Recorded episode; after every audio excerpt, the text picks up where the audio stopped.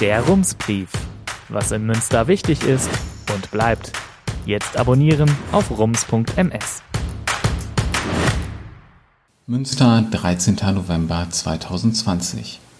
Guten Tag. Am Dienstagabend ist so etwas wie weißer Rauch aufgestiegen über den Dächern von Münster. Die Kreisversammlung der Grünen hatte gerade virtuell beraten, mit wem sie in den kommenden fünf Jahren im Stadtrat zusammenarbeiten will.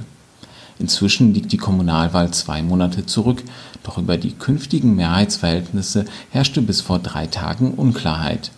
Grünen-Ratsherr Leon Herbstmann erlöste seine Twitter-Follower schließlich.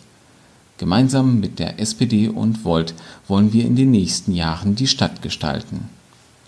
Damit stand es endlich fest und die rechten Spiele der vergangenen Wochen hatten ein Ende. CDU und Grüne oder CDU und SPD hätten eine komfortable Mehrheit gehabt, aber die politische Arithmetik basiert eben auf mehr als der bloßen Addition von Mandaten. Das nun geplante Dreierbündnis kommt auf eine Mehrheit von exakt einer Stimme. Dieser Vorsprung ist gering, aber er kann auch disziplinieren. Die Koalition aus CDU und FDP hatte zwischen 2004 und 2009 ebenfalls mit einer so knappen Mehrheit regiert und es hat funktioniert.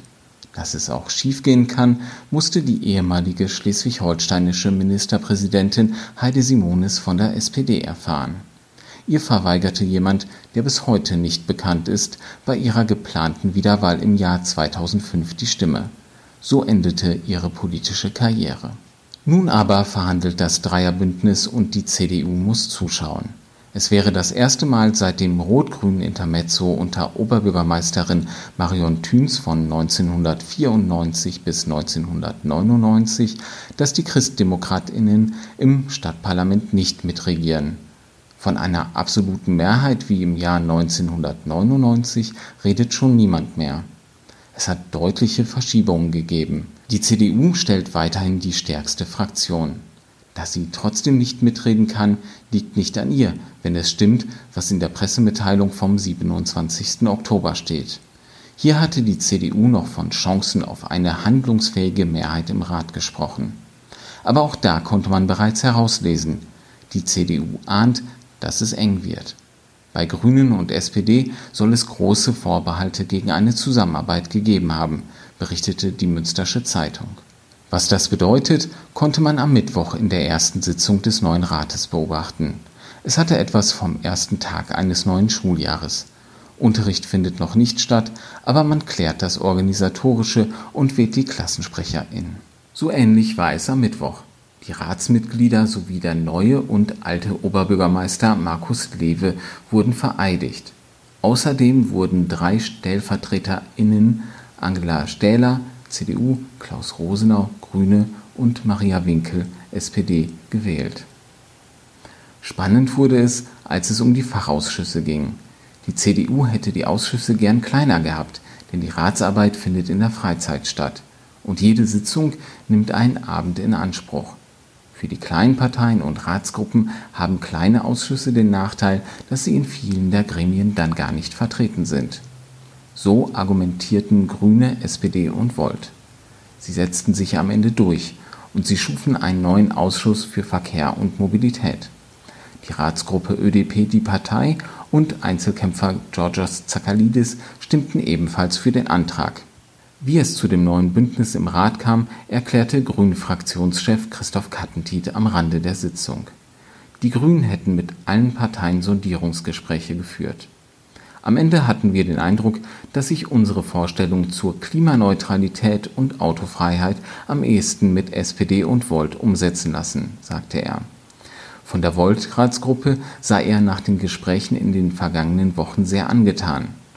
Wir versuchen das jetzt, sagte Kattentiet. Er klang sehr optimistisch. Zunächst aber stehen die Koalitionsverhandlungen an. Sie sollen bis Anfang des Jahres abgeschlossen sein. Aber bei allem Optimismus, ganz leicht wird es wohl nicht werden. Kattentiet sieht eine ganze Menge Einigungsbedarf, etwa beim Hafencenter. Mit Rainer Bode sitzt der Anführer der Protestbewegung neuerdings in seiner Fraktion. Oder beim Preußenstadion.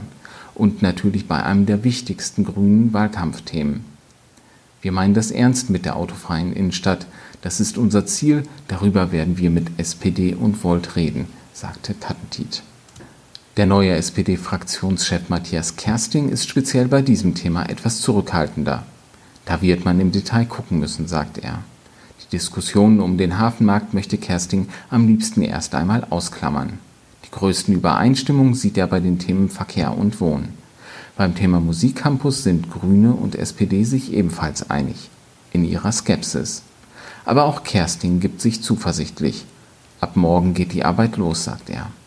Besonders aufmerksam schauten am Mittwoch alle auf die neue Partei Volt. Sie existiert erst seit 2017. Bei den Europawahlen im vergangenen Jahr machte sie zum ersten Mal auf sich aufmerksam. Bei der Kommunalwahl holte sie aus dem Stand zwei Mandate im Rat.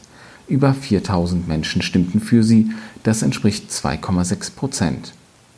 Politisch ist die Partei im linksliberalen Spektrum zwischen Grünen und FDP zu verorten. In Münster hat sie nun die Möglichkeit, die Stadtpolitik von Beginn an selbst mitzugestalten. Ihre beiden Stimmen werden die notwendige Mehrheit im Stadtparlament sichern, wenn die Koalitionsverhandlungen erfolgreich sind. Davon geht Volt-Ratsherr Tim Pasch aber aus. Wir sind positiv gestimmt und haben ein gutes Gefühl aus den Sondierungen, sagte er.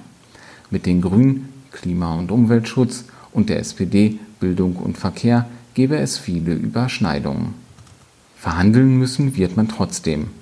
Wackelige Themen sind das Hafencenter, der Flughafenausstieg oder das Preußenstadion, sagt Volt-Ratsfrau Helene Goldbeck.